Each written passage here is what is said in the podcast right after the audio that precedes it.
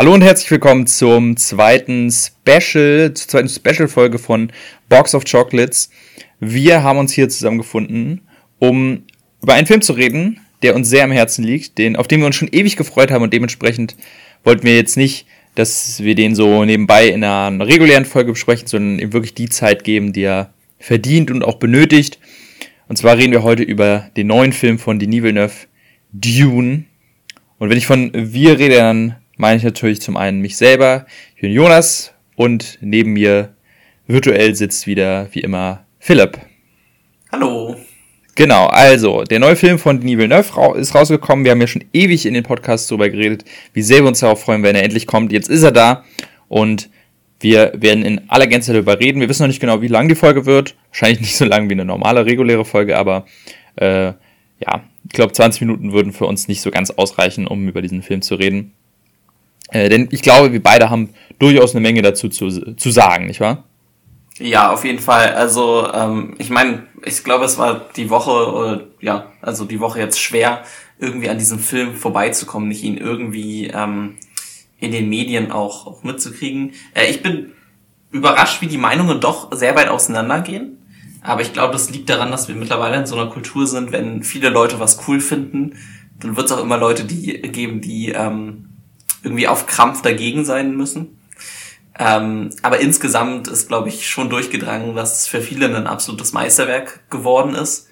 Ähm, und ich glaube, da können wir uns dieser Meinung eher anschließen. Das ähm, würde ich so unterschreiben. Also ich bin auch wirklich hoch begeistert von diesem Film. Ähm, man hatte natürlich extrem hohe Erwartungen, da können wir auch gleich nochmal drüber sprechen, äh, wie wir mit Vorblick auf diesen Film dann geschaut haben und ob er diese Erwartung erfüllt oder nicht. Aber im Großen und Ganzen kann man, glaube ich, sagen, der Film ist wirklich gut geworden und ist so ein Film, der einem, glaube ich, noch in den nächsten Jahren durchaus in Erinnerung bleibt. Und dementsprechend sind wir hier und wollen darüber reden. Vielleicht zu Beginn erstmal als kleine Einordnung. Zum einen, ne, wie schon gerade angekündigt, wie war so die ganze Zeit vor dem Film? Wie hat man darauf geblickt? Was hat man erwartet? Aber auch, ähm, wie stehen wir eigentlich zum Regisseur, Denis Villeneuve, der sich ja mittlerweile wirklich einen Namen gemacht hat, gerade unter Filmfans. Ich glaube, im Mainstream ist er noch nicht angekommen als Name. Ach komm, das ist doch der von. Vor allem vielleicht, weil sein Name sehr schwer auszusprechen ist. Das können wir vorstellen. Aber ja, wie ist denn deine Meinung auch vor Dune gewesen zu Denis Villeneuve? Also ich habe nicht so viel von ihm äh, geguckt, muss ich sagen. Deswegen äh, blieb mir der Name nicht so richtig ähm, im Kopf. Äh, Blade Runner habe ich ge ge geguckt, aber irgendwie na, müsste ich definitiv noch mal gucken, weil irgendwie der mir nicht so richtig im Kopf drin ist. Welcher für welchen Film er bei mir halt stand, war Arrival, den ich äh, super gut finde. Ich, haben wir den mittlerweile reingeschmissen? Ich ja, bin nicht sicher. Ich, ich habe ihn in meiner Box, ja. Ah, genau. Er ist mittlerweile drin. Äh, da freue ich mich auch dann drauf, wenn wir darüber reden, weil ich das als ja einen super Sci-Fi-Film ähm, fand. Aber das war so das Einzige, ähm, was mir so richtig seinen Namen gesagt hat, weil ich halt Blade Runner nicht so mehr gut im Kopf hatte.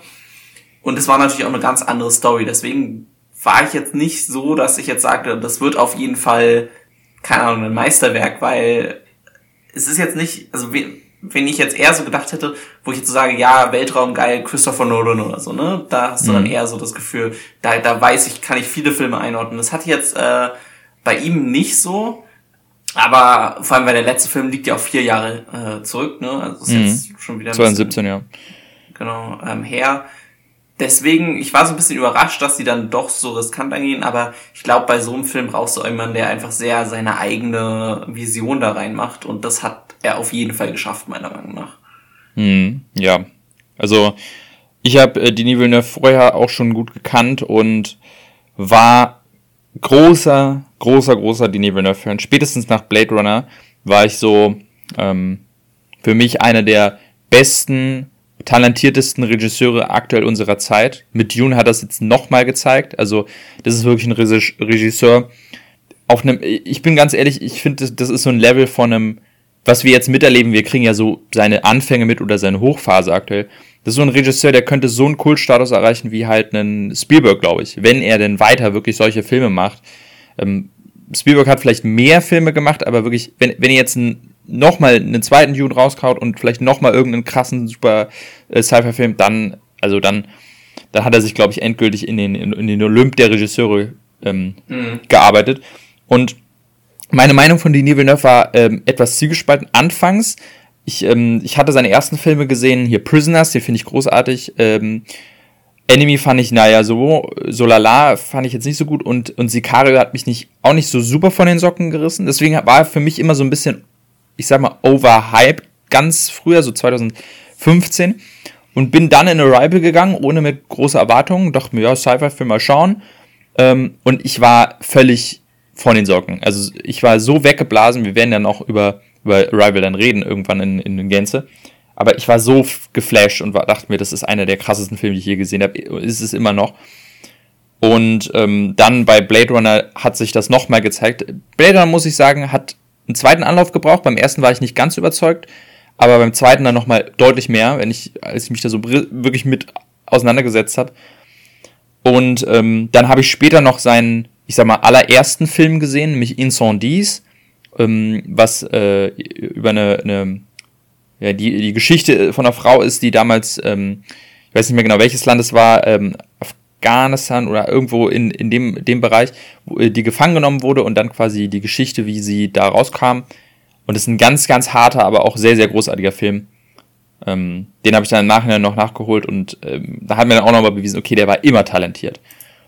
Und dementsprechend war ich extrem hyped auf, auf Dune, weil ich mir dachte, okay, Dune, ein fantastischer äh, Sci-Fi-Stoff, der aber irgendwie nie die richtigen Hände gefunden hatte oder nie jemand, nie wirklich jemand wusste, wie er damit umgehen soll. Und jetzt kommt halt jemand, der schon zweimal gezeigt hat, dass er mit ähm, Sci-Fi, wirklich heavy Sci-Fi-Stoff richtig umgehen kann, gerade mit sowas wie einem zweiten Teil zu Blade Runner, was niemand für möglich gehalten hat. Und der macht jetzt Dune, also es war eigentlich ein Match made in heaven und dementsprechend aufgeregt und, und gehypt war ich dann auch für Dune.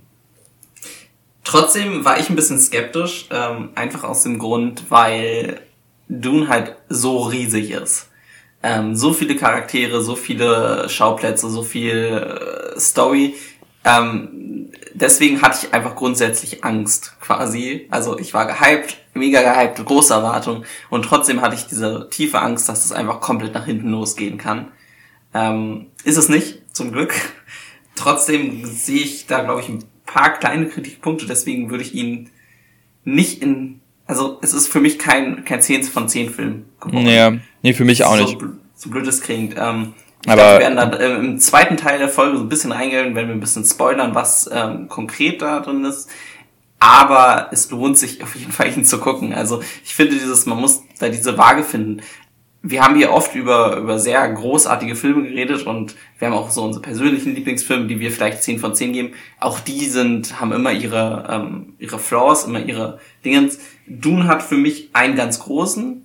Moment, ähm, zwar, Moment so, äh, ähm, ich wollte vielleicht, bevor wir ins, äh, in direkt in den Film starten, vielleicht noch kurz ähm, darauf eingehen, was, also äh, wie wir die Welt von Dune schon vorher kannten. Also das also, ist ja quasi. Ja, Genau, äh, da wollte ich vielleicht noch mal darauf eingehen, weil das natürlich auch äh, extrem wichtig ist, dass das natürlich nicht eine neue, neue, neue, komplett neuer Film ist, sondern ein entstehendes oder bereits bestandenes äh, Source Material, was eine lange Geschichte verfolgt, wie es verfilmt wurde oder eben auch nicht verfilmt wurde. Und da wollte ich dich mal fragen, wie vertraut bist du denn oder warst du vorher mit dem Stoff von Dune, sei es dem Film oder dem, dem Buch? Äh, ganz, ganz wenig tatsächlich. Also ich habe immer so, ne, ich hatte so meine Phase, wo ich extremer Star Wars Fan ähm, war. Also ich mag Star Wars immer noch, aber bin jetzt nicht mehr so gehypt. Und da habe ich viele Videos geguckt, so viel Star Wars entstanden und so weiter. Und da wurde halt natürlich Dune immer mal wieder erwähnt. Ne? Das ist ja dadurch, dass es ja auch eine, eine gewisse Inspiration auf jeden Fall ist. Hm. Ähm, aber so grundsätzlich tatsächlich sonst gar nicht. Also es gab ja einige Videospiele, da bin ich mir nicht sicher, ob ich irgendwo mal eins gespielt habe, aber mhm. auf jeden Fall nicht ähm, so aktiv, dass mich jetzt irgendwie berührt hat. Den alten Film habe ich nicht geguckt. Deswegen, ich hatte relativ wenig Berührungspunkte und bei mir ging dann wirklich erst dieser Hype und so ein bisschen, dass ich mich in diese Welt reingelesen habe, als tatsächlich der Film angekündigt wurde. Da ging es bei mir dann erst los, dass ich mich wirklich mit dieser Welt auseinandergesetzt hatte.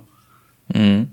Bei mir war es auch relativ gering. Ich, das Einzige, was ich von Dune kannte, war der, will nicht sagen Originalfilm, weil ist die Original ist ja immer noch die Bücher, aber der Film von David Lynch damals, den habe ich gesehen, ähm, vor ein paar Jahren, fand den absolut fürchterlich. Wusste es auch vorher schon, aber hat einfach ähm, aus Interesse mal reingeschaut. Ist ganz, ganz schrecklich, aber dadurch kannte ich halt die Geschichte so ungefähr. Hat aber auch viel vergessen, weil ich nicht so aufmerksam, weil der ist auch stinklangweilig, der, der David Lynch-Film. Ich werde wahrscheinlich den häufiger nochmal hier erwähnen, weil der Vergleich natürlich dann nahe liegt.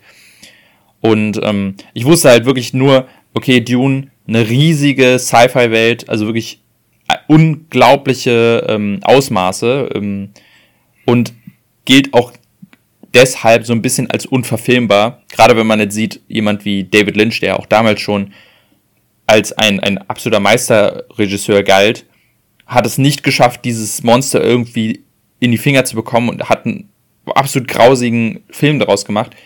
Und dementsprechend war man natürlich dann auch skeptisch, okay, schafft es vielleicht nicht mal ein Denis Villeneuve sowas hinzukriegen, weil es einfach zu groß ist, zu, zu, zu massig ja. und ähm, die Antwort darauf ist ja teils, teils. Also auf jeden Fall hat er es geschafft, aber an manchen Stellen äh, sieht man eben auch die Ausmaße von dem Source Material, äh, die dem Film so ein bisschen schaden. Und, und ich glaube, ähm, da kommen wir dann auch gleich zu. Aber auf jeden Fall, das ist so, so meine Berührungspunkte zu Dune. Ich hatte auch nie das Bedürfnis, die Bücher zu lesen. Vielleicht jetzt so ein bisschen mehr, aber es ist, es ist so viel Content, dass ich weiß nicht, ob ich das jemals hinkriegen würde.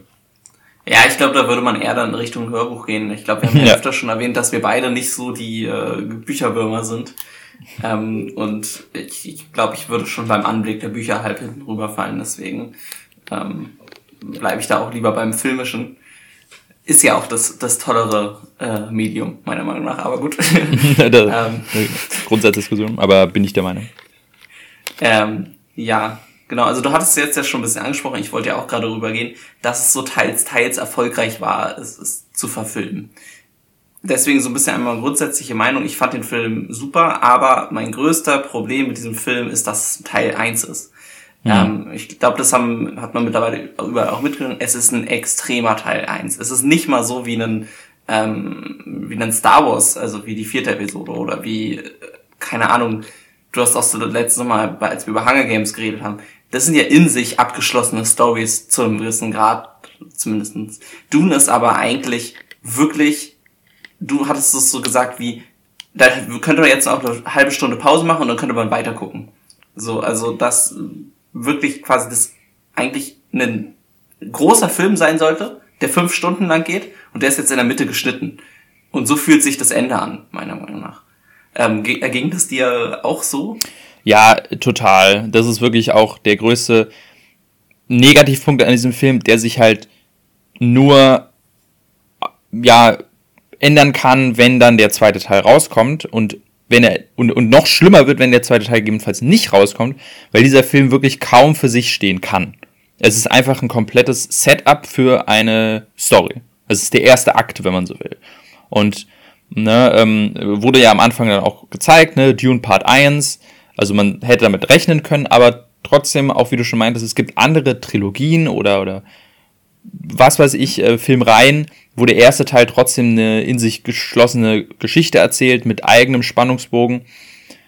Um, nehmen wir jetzt mal zum Beispiel äh, Herr der Ringe, ist vielleicht mhm. ein gutes Beispiel, weil Herr der Ringe eigentlich auch die Trilogie eine komplette Geschichte ist, aber irgendwie schafft es jeder Film auch seine eigene Geschichte zu erzählen. Und am Ende von Herr der Ringe, klar ist es erst der Beginn der Reise und es, man kann es nicht, nicht weiterschauen, aber theoretisch funktioniert der Film in gewisser Weise auch ohne, für sich alleine. Und das ist bei Dune einfach kaum der Fall. Und er endet an einem Punkt, ohne zu viel zu sagen, wo man einfach sagt, äh, beziehungsweise wo auch, glaube ich, viele Leute, die vielleicht nicht gerafft haben, dass es der erste Teil ist, erstmal total verwirrt waren, so wie, hä, das war's jetzt? Das kann doch nicht das Ende sein. Ja. Und wenn das tatsächlich das Ende ist, weil der zweite Teil vielleicht nie gegreenlightet wird, dann wäre das, glaube ich, extrem tragisch. Das wäre wie so eine Staffel, die mittendrin abgesetzt wird oder so. Ja. Also wir, wir hoffen mit aller Macht, dass dieser Film irgendwie ähm, einen zweiten Teil kriegt. Also ich glaube, Warner macht sich da absolut keine Freunde, wenn sie den irgendwie dann einfach so links liegen lassen. Es wird interessant. Ich, äh, in Europa ist er ja mittlerweile, glaube ich, fast überall draußen. Ich weiß nicht, ob er in Großbritannien auch schon draußen ist. Ähm, aber auf jeden Fall in Amerika kommt er erst im Oktober. Ähm, in manchen anderen Ländern, ich glaube Australien zum Beispiel, kommt er sogar erst im Dezember. Das heißt, man kann mittlerweile noch keine so guten Aussagen darüber treffen, ob ein zweiter Teil äh, kommt. Es hängt halt einfach super davon ab, ähm, wie viel der einspielt. In Deutschland sind die Zahlen gut, sie sind aber nicht überwältigend. Also sie sind nicht auf einem Level, äh, wo man sagen könnte, das ist ein absoluter Renner. Die Kinos sind zwar weitgehend ganz gut gefüllt, ähm, aber vor allem durch die Corona-Maßnahmen und verständlicherweise haben Leute auch immer noch ein bisschen Respekt, in einem Saal mit vielleicht 300 anderen Menschen zu sitzen, ist das einfach noch nicht da. Dann kommt auch noch dazu, ähm, das fällt uns jetzt aus so ein bisschen aus dem Nähkästchen erzählt, bei unseren Kinos auf, dadurch, dass der über zweieinhalb Stunden lang ist, ähm, haben wir aber viel weniger Vorstellungen von dem Film. Ähm, also wenn man uns mit Fast and Furious vergleicht, haben wir in unseren Kinos 30 Vorstellungen weniger in der ersten Woche gehabt als Fast and Furious 9. Das heißt, es können auch viel weniger Leute kommen ungefähr. Es wird noch einen Unterschied machen. Also ich bin mal gespannt. Ich hoffe, wir hoffen es natürlich unglaublich sehr, dass ein zweiter Teil kommt, weil das wäre, wie du meintest, das wäre, das wäre schlimm. Also dann würde der Film, glaube ich, bei mir äh, alle Punkte verlieren, weil es, ich will mir das nicht antun. Also ich will eigentlich gar nicht drüber nachdenken, dass man an einem ersten Teil nur hängen bleibt. Ja, also das ist auf jeden Fall zu hoffen. Ich, ich persönlich glaube schon, der wird in, also er wird kein Riesenerfolg, das kann ich mir nicht vorstellen. Dafür ist er einfach nicht mainstreamig genug. Hm. Aber ich glaube, er schafft es wenigstens so, sein Budget einzuspielen. Das könnte ich mir vorstellen. Oder so knapp, dass man sagen kann, hey, okay, wir machen einen zweiten Teil. Es lohnt sich gewisserweise. Ähm, ist ähm, natürlich weißt auch du, was der gekostet hat? Ähm, äh, auf Anhieb jetzt nicht. Ich würde jetzt mal schätzen, vielleicht 200 Millionen oder, oder 180 hm. so in dem Dreh. Jetzt meine Schätzung. 165 sagt. 165, das, das also für eine große Produktion. Ich meine, Marvel-Filme kosten ja manchmal auch so 200 Millionen. Ja. Deswegen, ähm, ja, das könnte hinkommen, denke ich mal. Ich denke mal, äh, es hängt dann auch davon ab, ob der Film jetzt irgendwie Preise gewinnt oder so. Äh, ne? Vielleicht kriegt er den einen oder anderen Oscar für seine Effekte, da mhm. können wir gleich noch drüber reden. Ähm, und dann pusht es den Film vielleicht auch noch mal ein bisschen. Also wir, wir wollen auf jeden Fall hoffen, dass der zweite Teil kommt, weil ich auch einfach wirklich, wirklich Bock einfach drauf habe, wie die Geschichte weitergeht. Weil ich tatsächlich, ich weiß, der David Lynch-Film geht theoretisch noch weiter als dieser Film. Ich habe aber, ich habe es wieder vergessen. Ich weiß nicht mehr genau, was passiert, weil es auch so bescheuert war in dem Film. Ähm, dementsprechend weiß ich nicht genau, wie das Ende ist oder wie die Geschichte weitergeht und mhm. das würde mich schon sehr interessieren. Mhm.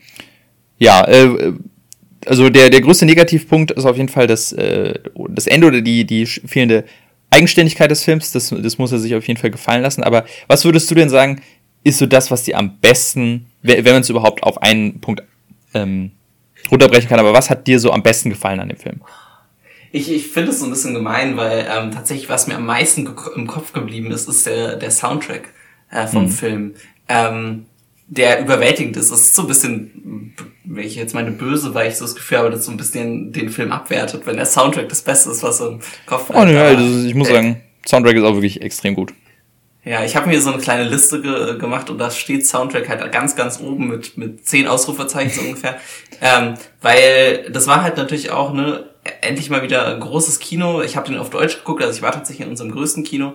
Die Sitze vibrieren ähm, bei manchen Szenen ähm, und es ist so eine ganz spezielle Art von Soundtrack, ähm, die ich sonst nicht so gehört habe. Sie passt unglaublich zu den Bildern. Also wenn du auf dem Wüstenplaneten selber bist, hast du wirklich so dieses Gefühl, dass es einfach die Musik dafür gemacht ist. Und das, das hat mir selten äh, so das vermittelt und hat dann die Bilder, die natürlich auch unglaublich überwältigend sind, ähm, einfach nochmal auf ein anderes Level gehoben. Deswegen war für mich so der Soundtrack so das Ding, wo ich so dachte, ja geil, das, das ist Dune. Der, da ist glaube ich auch, wenn ich den Sound nochmal irgendwo hören will, denke ich so direkt an diesen Film.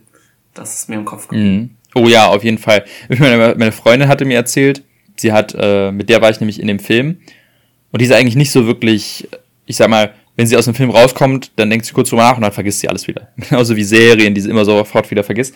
Und dann hat sie mir irgendwie erzählt, so, sie hat irgendwie Fernsehen geschaut und bei irgendeiner Show war laut ihrer Meinung nach der Soundtrack von Dune benutzt worden. Und sie war so richtig stolz auf sich, dass sie das erkannt hat. Äh, und das einfach zeigt so, okay, ihr bleibt der auch wahnsinnig im Kopf, dieser Soundtrack, dieser Film. Mhm. Also ich habe selten einen Film gesehen oder selten einen Film mit einer Freundin gesehen, der sich so lange noch nachträglich beschäftigt und die immer noch sagt, ja, und je mehr ich drüber nachdenke, desto besser finde ich den. Was ich echt krass fand. Ähm, was äh, dann auch zeigt, dass ich sag mal Casual-Schauer den auch sehr, sehr gut finden können, was, was zum Beispiel, glaube ich, ein großer Nachteil an, an ähm, Blade Runner war, der einfach für Casual-Leute extrem langsam war. Also Dune ist auch sehr, sehr entschleunigt und nicht, nicht unbedingt ne, auf 180 die ganze Zeit, ist kein Mad Max. Aber hm. ich finde, der Film schafft eine gute Balance zwischen sehr, sehr ruhigen Momenten oder die, die Story sehr langsam erzählen und trotzdem in den richtigen Momenten coole Szenen zu zeigen und die ja. einem wirklich auf, auf Trab halten und die dann auch noch durch den krassen Soundtrack unterstützt werden. Also ich weiß noch, die erste Szene, die mich so richtig im Sitz weggeflasht hat, wo ich dachte, okay, ja, der Film ist geil, war ähm, die erste Szene, ja, jetzt sind wir so ein bisschen, na, ist kein Spoiler, ähm, ich sag mal, die erste Szene, wo ein Sandwurm auftaucht. Hm. Ne, wo sie diesen Carrier da besuchen und rausfliegen und dann der quasi ähm, dieser Unfall passiert. Das war so der erste Moment, wo der Soundtrack so richtig reinkeckt und die, äh, das, die generell der Sound äh, das untermalt und man könnte sagen, eine richtige Action-Szene ist. Und das ist einfach so krass, gerade auf einer großen Leinwand mit geilem Sound. Deswegen auch wirklich äh, nochmal an alle ähm, der ganz klare Appell, wenn ihr diesen Film schauen wollt, schaut ihn unbedingt im Kino und versucht es auf einem großen, auf der großmöglichen Leinwand zu schauen. Weil die Chance kriegt man nicht nochmal und das ist kein Film, den man zu Hause im Streaming gucken soll. Ja. Also, wenn es einen Film gibt, den man nicht so guckt, dann ist es der. Und ähm, auf jeden Fall. Also auf jeden Fall, ja, der Sound ist auch bei mir auch ganz groß und was dann auch dazu spielt, meiner Meinung nach, der mein Lieblingsteil des Films ist eigentlich alles Visuelle, das Production Design. Mhm. Was einfach so großartig in diesem Film ist. Ähm, und ich, wie gesagt, ich kenne die Bücher nicht, aber man merkt einfach total, dass sich extrem viele Leute da wahnsinnig viele Gedanken drum gemacht haben, wie jedes einzelne Kostüm aussieht, wie jedes ähm, Raumschiff designt ist, wie die Welt designt ist, wie die, die Stadt aussieht, dass auch ganz, ganz viel praktisch ist. Das merkt man total, dass es keine äh, Screenscreen, Greenscreen Sets sind, sondern alles schön gebaut wurde. Und selbst die Effekte, die äh, digital sind, sieht man kaum. Das trägt einfach so dazu bei, dass du dich in diese Welt reinfühlst, dass du nicht das Gefühl hast, du bist gerade an einem Filmset. Ähm, du bist, das ist total immersive ähm, äh, Immersion. Dieser Film einfach schafft, das, äh, das saugt einen richtig auf und, und sorgt einfach dafür, dass man die Zeit so ein bisschen vergisst, äh, zu gewissen Teilen in diesem Film. Ja, auf jeden Fall. Also der, der Look ist super und ähm, was dann natürlich dazu kommt, dass die Schauspieler einfach perfekt sind. Also sind durchgängig, durchgängig eigentlich alle Schauspielerinnenleistungen sind auf einem Level. Ich war so ein bisschen äh, bei bei äh, Timothy Chalamet, ich, Chalamet, Chalamet. Ich kann ihn, Chalamet, äh, mhm. ich kann kein Französisch, ähm, war ich nicht so ganz sicher. Also ich, ich weiß, dass der super Schauspielern kann.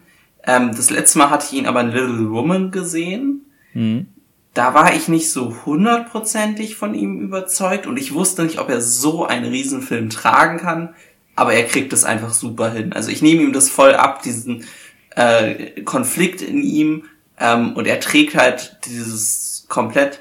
Ähm, Rebecca Ferguson, ne, gut, muss man nicht viel zu sagen, spielt es auch super alle anderen kommen in manchen Szenen halt ein bisschen zu kurz, weil es einfach so viele sind. Ne? Also zum Beispiel mhm. Zendaya kommt in dem Film ja kaum vor. Ähm, hätte ich mehr gedacht, aber guckt schön in die Sonne ein paar Mal, äh, ist mhm. okay.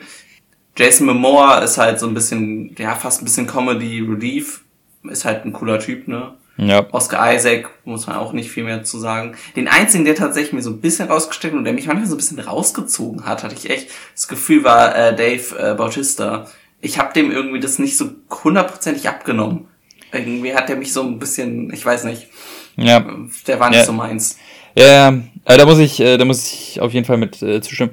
Also erstmal, Timothy Chalamet, großartig, also absolut Meister, was er hier wieder äh, abliefert und einfach wirklich zeigt, was für ein talentierter Schauspieler ist, der auch ernste Rollen tragen kann, hat er ja schon häufiger gezeigt, aber ich glaube, das ist so eine erste, ich sag mal, ja, Blockbuster-Hauptrolle, die er jetzt mhm. spielt.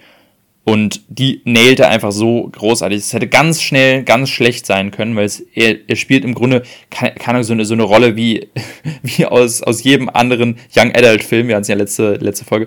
Also ja, irgendwie der Auserwählte, der aber keine Lust drauf hat und inneren Konflikt und so. Und das kann ganz schnell, also ganz viele Schauspieler haben wir, die das einfach überhaupt nicht wiederbringen. Er schafft es nur mit seinen Blicken, äh, diesen Konflikt immer wieder wirklich zu zeigen und, und diesen Charakter echt zu machen. Also ich, ich habe es immer schon wieder gesagt, aber Timothy Chalamet ist, ähm, der wird noch ganz, ganz groß und ich denke mal, in, in 20 Jahren könnte ich mir vorstellen, blicken wir auf den so wie, ähm, wie jetzt auf einen ähm, DiCaprio. Und wir kriegen das jetzt so ein bisschen mit, wie der immer mhm. größer wird. Das finde ich wahnsinnig spannend. Hatten wir ja tatsächlich auch, ähm, um nochmal den Sprung auf die letzte Folge zu spannen, mit Jennifer Lawrence hatten wir ja, glaube ich, ich weiß gar nicht, haben wir da auf, über Timothy Chalamet gesprochen? Ich weiß es gerade gar nicht. Weiß nicht, aber es ist auf jeden Fall so eine career-defining mhm. Role. Ne? Ja. Also sagt man ja immer gerne, für die wird er erinnert werden, so mhm. ungefähr. Mhm. Ne? Also wenn man jetzt mit wieder mit Star Wars die Parallelen steht, das ist halt so, ne, die da, dafür wird man ihn dran erinnern. Äh, ist vielleicht so ein bisschen böse, weil ich weiß nicht so richtig, was da noch das toppen könnte, aber ich meine, mhm. ich glaube, mit sowas kann man sich dann auch zufrieden geben ja, bin ja auch sehr, sehr gespannt, was danach kommt für ihn.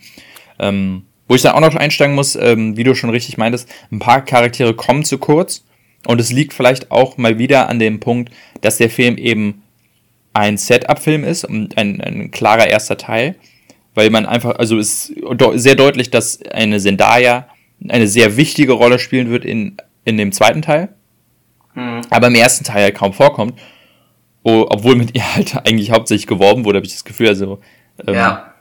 Ja, und ähm, das, auch. Sie, sie, sie moderiert ja sowohl den Film als auch den Trailer an. Mhm, also genau. deswegen war, deswegen war ich so ein bisschen überrascht, dass sie dann doch so wenig vorkommen. Ja, aber ich tatsächlich auch. Und ähm, wie du auch schon meintest, äh, Dave Batista ähm, finde ich eigentlich gar nicht so schlecht. Er kriegt halt wirklich wenig Zeit, um seine mhm. Rolle zu und und generell kommen die Bösewichte in dem Film mir wirklich ein bisschen zu kurz. Selbst wenn ich weiß, das ist nur der Setup-Film und die werden dann wichtig in zweiten, habe ich, hätte ich mir wirklich mehr von denen gewünscht. Dave Batista kommt so gut wie gar nicht vor. Ne, der hat zwei Szenen gefühlt, wo er einmal irgendwie ähm, kurz laut wird. Mhm. Und für mich sieht er auch irgendwie, erinnert mich zu sehr an einen, einen Drax aus, aus Guardians. Ja, ich glaube, ich glaube, genau deswegen zieht er mich so ein bisschen raus. Das kann mhm. sein. Einfach weil er doch so weiß ich nicht, er sieht nicht, alle anderen sehen so, als wären sie so perfekt für diese Welt und er sieht irgendwie so aus, als würde er nicht so ganz reinpassen. Ja, ja, also ich weiß nicht, mit dem bin ich auch noch nicht ganz warm. Er hat halt, wie gesagt, kaum Zeit. Und ähm, Baron Harkonnen, ähm, gespielt von Stan Skarsgård, ähm, finde ich auch, ich finde ich find ihn super. Ich hätte halt viel, viel mehr von ihm gerne gesehen, weil mir am besten zu kurz kommt und ähm, dementsprechend ich irgendwie nicht das, die, die komplette Bedrohung von den Bösewichten bekomme in diesem Film. Und ich denke, ja. es kommt dann alles noch im zweiten Teil, aber das ist so ein, so ein Kritikpunkt auf jeden Fall für mich am ersten Teil. Zu wenig von den Bösewichten. Vor allem im, ich weiß noch, im Original, und ich glaube in den Büchern ist es auch so, ist der deutlich widerlicher, sag ich mal. Vom Aussehen her, weil der auch so ganz, der hat irgendwie ganz komischen Hautausschlag oder so, so Pickel mhm. und, und, überall Beulen. Und äh, vor allem, wenn er dann immer so rumfliegt und so.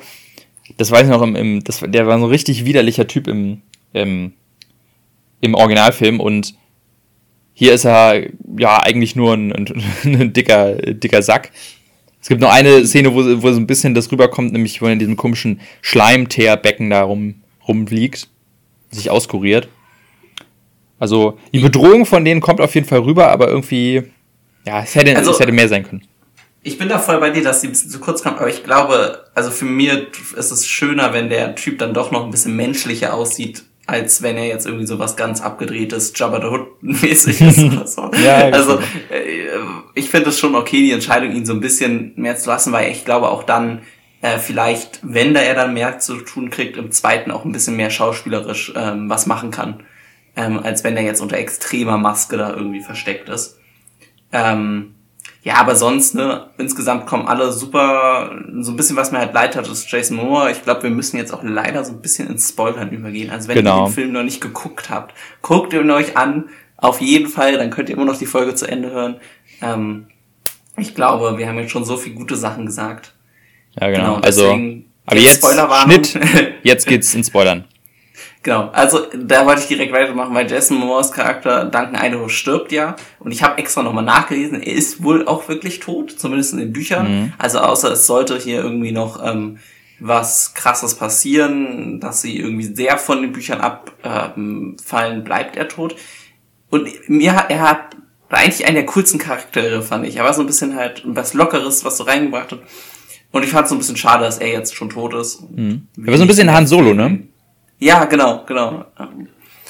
Ja, ja. ähm, ja, stimmt schon. Also der hätte auch noch ein bisschen, keine Ahnung, die, die Schwere aus dem Film vielleicht ein bisschen rausgenommen, die er aktuell hat.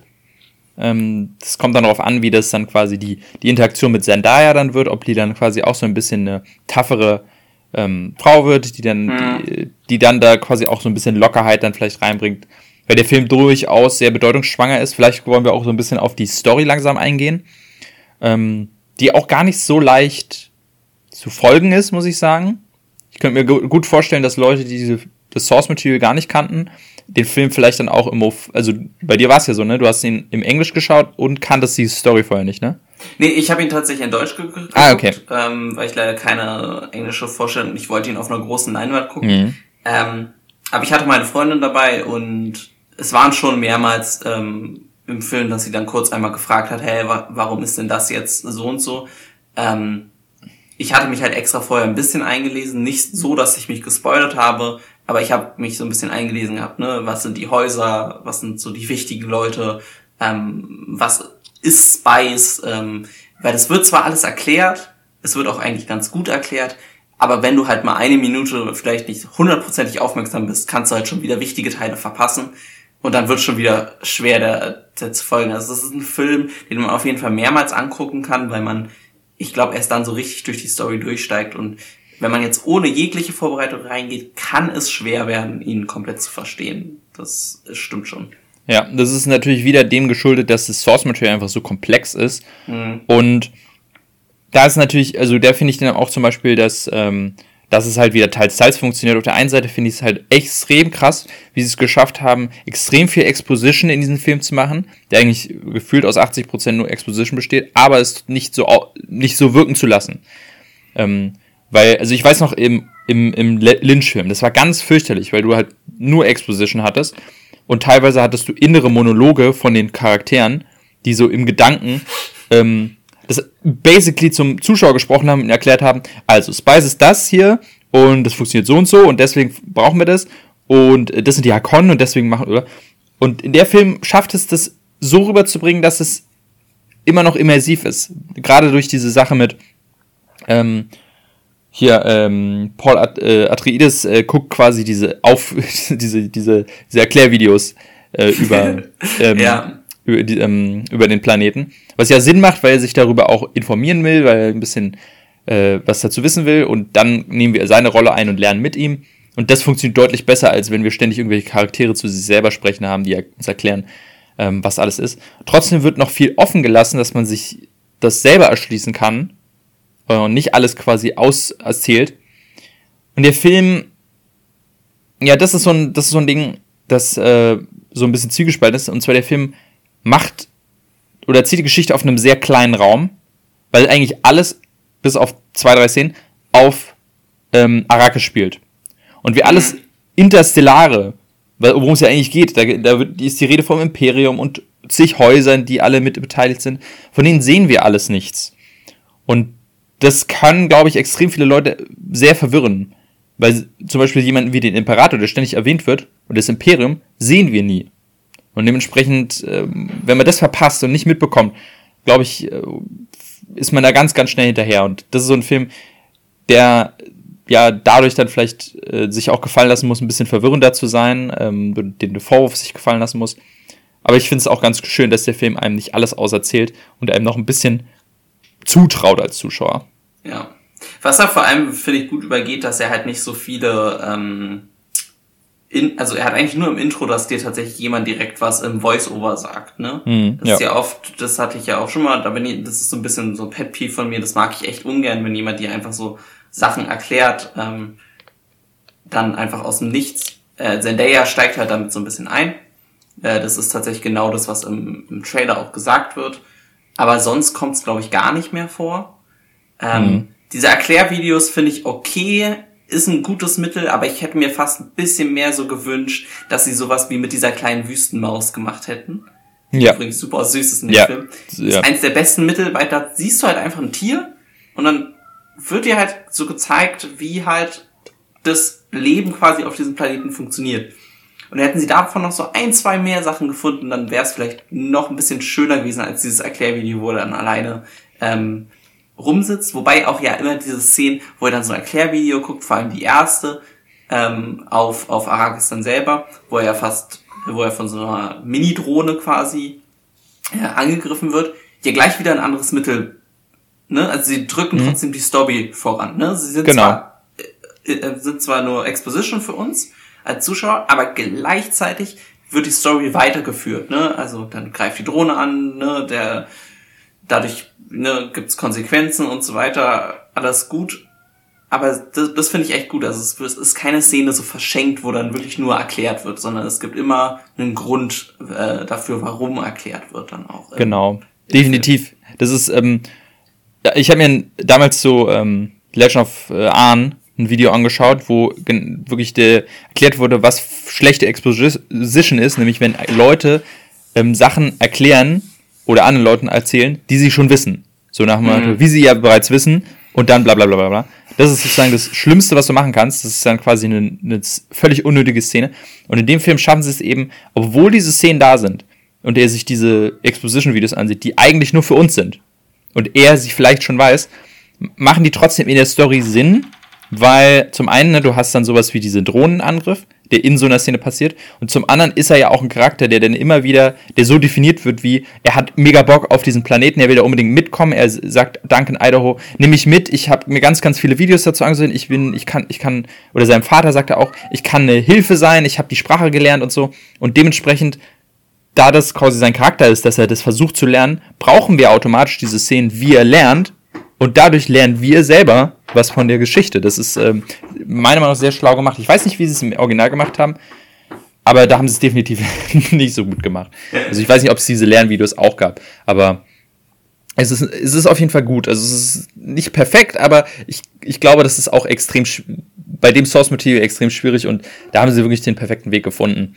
Ähm, vor allem, weil, also in dem Film wird ja so viel mit komischen äh, ja, Bezeichnungen um sich geschmissen, die äh, man auch dann gerne mal verwechselt, äh, Shai Hulut oder El Chat Hadarat oder so und gerade dann, wenn man in den Englisch guckt, ich habe ihn, glaube ich, erst auf Deutsch geschaut, dann nochmal auf Englisch, ähm, das, glaube ich, ist schwierig, das alles aufzufassen, was jetzt nochmal was war, wer sind nochmal die Bene Gesserit und so. Und äh, das ist auf jeden Fall auch ein Film, der dann das Potenzial hat, das Interesse zu wecken, sich mehr in diese Welt einzulesen. Ja, äh, du, du hast jetzt gerade angesprochen, du hast ihn ja auch nochmal auf Englisch geguckt. Das habe ich mir nämlich hier noch bei meinen so Sachen aufgeschrieben, die ich nicht ganz so toll fand. Und zwar, dass manchmal die deutschen Stimmen dann durch, vor allem glaube ich durch diese speziellen Wörter so ein bisschen lächerlich rüberkamen. Ähm, war das, also würdest du sagen, in Englisch war der noch mal ein Stück besser oder haben die Deutschen das schon? Ich muss sagen, eigentlich hatte ich keinen großartigen Mehrwert von Eng vom Englischen. Also beziehungsweise, klar, Englisch ist durchs Schauspiel dann immer ein bisschen überzeugender, aber ich fand die deutsche Synchro tatsächlich auch gar nicht so schlecht. Vor allem, weil ich sagen muss, dass mir manche Bezeichnungen oder manche Wörter im Deutschen, wie sie in Deutsch ausgesprochen werden, irgendwie mehr gefallen. Also ich finde den Namen Atreides äh, durchaus, ich mag den mehr als Atreides. Ja, oder okay, ähm, ja. die Har äh, Harkonnen im Vergleich zu den Harkonnens. Ich weiß nicht, irgendwie, ich, irgendwie mag ich die, diese die deutsche Aussprache von diesen Sachen mehr. Hm. Ähm, und da ich dann auch, ich kannte sie nur in Deutsch, weil ich den Dune-Film äh, von, ähm, von Lynch damals auch in Deutsch geschaut habe. Und deswegen waren das für mich die Begriffe. Und dann war das eher weird, dann den englischen Film zu sehen und zu merken, ach, warte mal, die, die sagen Atreides? Ähm, okay, ach so. das, das, wusste ich ähm, tatsächlich auch nicht. Also, das zum Beispiel, also, so am, am beste Beispiel ist diese Szenen, wo dann die, äh, die ähm, Armeen von Haus Atreides dann stehen und, und ganz laut immer Atreides rufen, mhm. ist in Deutsch, finde ich, cooler als in Englisch. Also in Deutsch hat mich das so richtig Gänsehaut gemacht, wie so Atreides schreien. Und in Englisch war es irgendwie nicht so über, ich weiß nicht. So, ja, krass. Das, äh, okay. Keine Ahnung, es ist ein ähm, seltener aber, Fall auf jeden Fall mal ja, in die Richtung. Genau. Also. also es ist auf jeden Fall, ich würde jetzt nicht sagen, man sollte unbedingt die Deutsche schauen, ähm, ich, aber es ist einer der wenigen Filme, wo ich sage, hey, die sind auf einem Level vielleicht. Ähm, und ähm, auf jeden Fall. Ja, gibt es noch was zur Story zu sagen? Ach so, äh, ich finde ja generell Ausdruck, die Parallelen zu Star Wars sind so schon sehr ähnlich oder sehr, sehr offensichtlich, äh, ja, nicht offensichtlich, aber ähm, man merkt irgendwie, also es fühlt sich so ein bisschen an wie Star Wars, finde ich. Gerade mit diesem imperialen Krieg und jetzt mhm. quasi die Rebellionsarmee, die sich, äh, die da entsteht in dieser Wüste, ähm, die dann gejagt wird von, von den, von, von den Bösen, die irgendwie so auch so ein bisschen Darth Vader-mäßig sind. Keine Ahnung, also es ist, ich, ich weiß gar nicht, ähm, wie lange es Dune schon gibt. Also ob es erst Star Wars gab und dann Dune oder andersrum. Ich glaube, es gab erst Dune. Hm, ich glaube auch. Ähm, ähm, ich habe so ein bisschen, ich hatte so, irgendwo hatte ich es gelesen, ich glaube auf Filmstarts oder so, ich bin mir sicher, da haben sie äh, Dune als erwachsenen Star Wars beschrieben. Und das fand ja. ich ganz, äh, ganz passend irgendwie, weil ähm, Star Wars ist natürlich dann immer noch so ein bisschen, ja, nicht kindlicher, so würde ich jetzt nicht beschreiben, aber doch noch so ein bisschen fantastischer und Dune nimmt sich halt in allen Momenten hundertprozentig ernst. Und das mhm. ist halt echt krass. Also, und das ist so auf ein großer Unterschied. Ähm, ja, und natürlich, also wenn ich es jetzt vergleiche, ne, die originalen Star Wars sind super und aber wenn ich es jetzt zum Beispiel mit den neueren Star Wars Teilen mm, vergleiche, ja. das ist natürlich Dune was ganz anderes. Ne? Also äh, ich kann mir so vorstellen, würde ein erster Teil von Star Wars heute gemacht werden und er würde dann von nicht von George Lucas gemacht werden, dann könnte der so Dune werden. Ähm, mhm. Aber ihn, also man muss jetzt auch nicht Star Wars mögen, um Dune zu mögen zu können. Auf nee, nee, das jedenfalls also, nicht. Genau, ja. ich, ich, so ein bisschen, es ist so eine Mischung aus Star Wars und Herr der Ringe, würde ich fast sagen. Ja, ja, das habe ich tatsächlich, genau das hat meine Freundin auch gesagt, als sie rauskam. Ähm, ja, ich fand es auf jeden Fall auch. Ähm, plus dann halt einfach die etwas mehr Ernsthaftigkeit, also sowas wie, ich habe dann auch überlegt, in Herr der Ringe ähm, gibt es trotzdem noch so ein paar Comic Relief-Charaktere, die so ein bisschen Lockerheit reinbringen, gerade im ersten Teil, dann mit den, den Hobbits und so.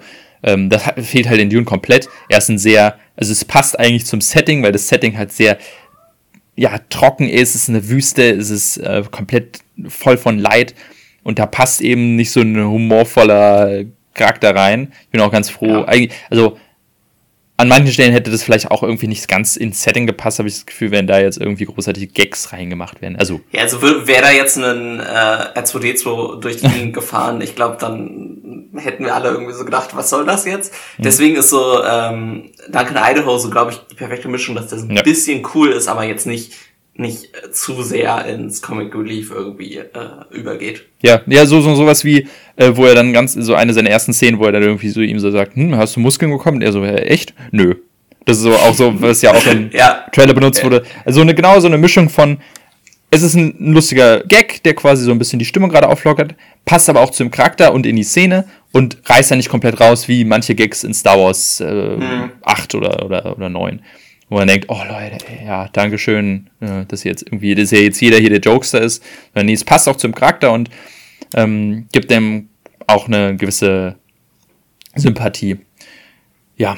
ja. Hm? Hast du hast du noch was auf deiner auf deiner Liste auf deiner schlauen? Ich, ich habe noch hab noch ein ein ganz einen Punkt bei Sachen, die ich ek extrem mochte und zwar war das so ein bisschen äh, das wird wahrscheinlich im Source Material auch so sein, aber diese Beziehung zwischen Vater und Sohn, also zwischen Paul hm. und ähm, den Grafen hat mir super gefallen, weil die so selten sowas im, im Kino oder im Film gezeigt wird. Irgendwie sind immer Vater-Sohn-Beziehungen sind immer scheiße, habe ich das Gefühl. Mhm. Ganz selten hast du mal eine gute.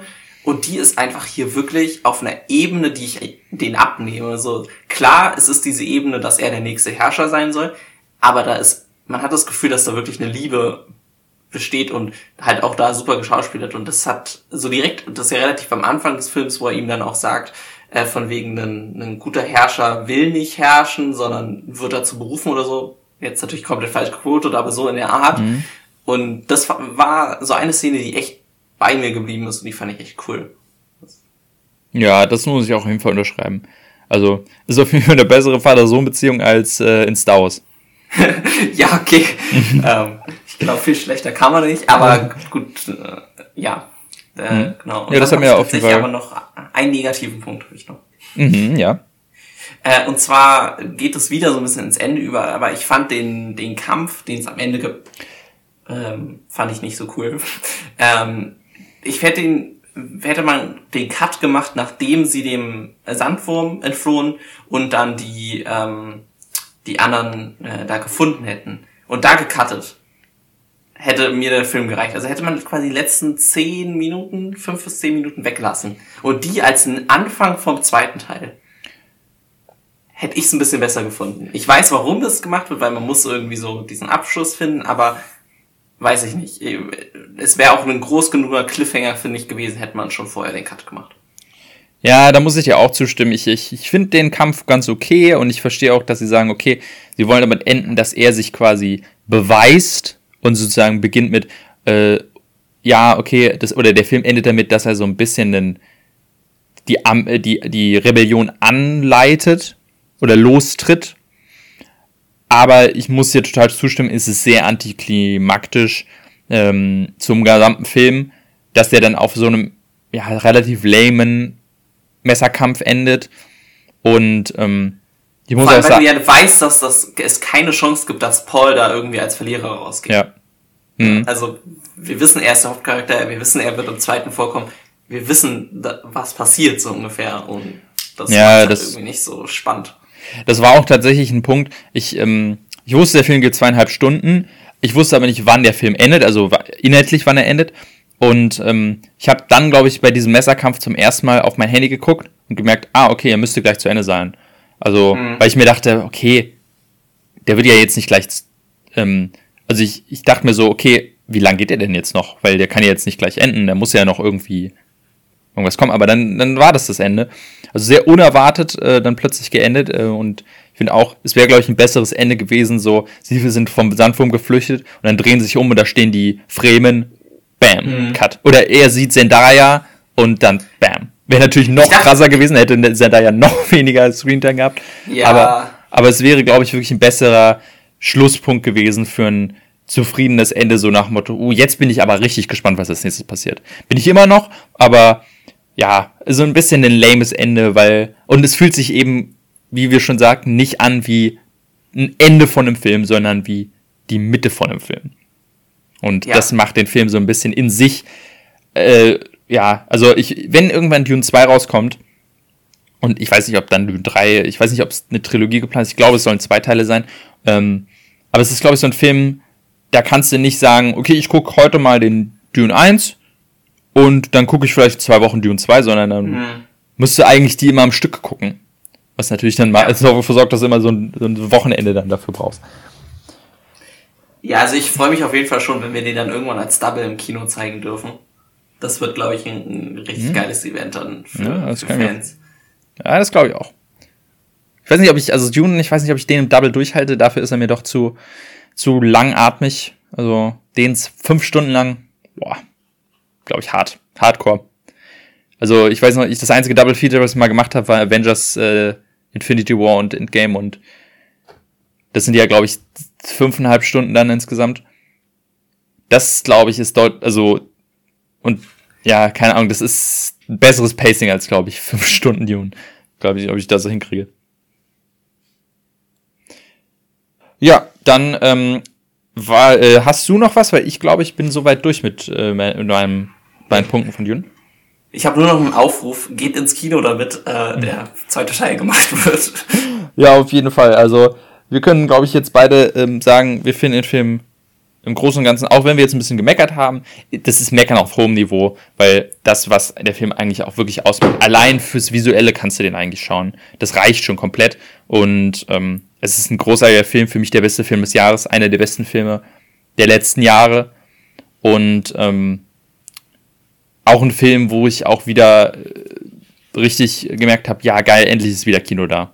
Also wirklich so, das ist so ein Kinofilm. Das ist ein richtiger Kinofilm und ich, ich, ich freue mich auch richtig, dass äh, dann auch mehr, vor allem was ich mich freut, ist irgendwie, dass mehr Leute mit dem Stoff dann ja ähm, in Verbindung gebracht werden, der ja doch sehr nischig war die, die ganze Zeit. Also ich glaube, Dune hat vorher niemandem so viel gesagt äh, und war eher so unter Sci-Fi-Fans sehr, sehr beliebt.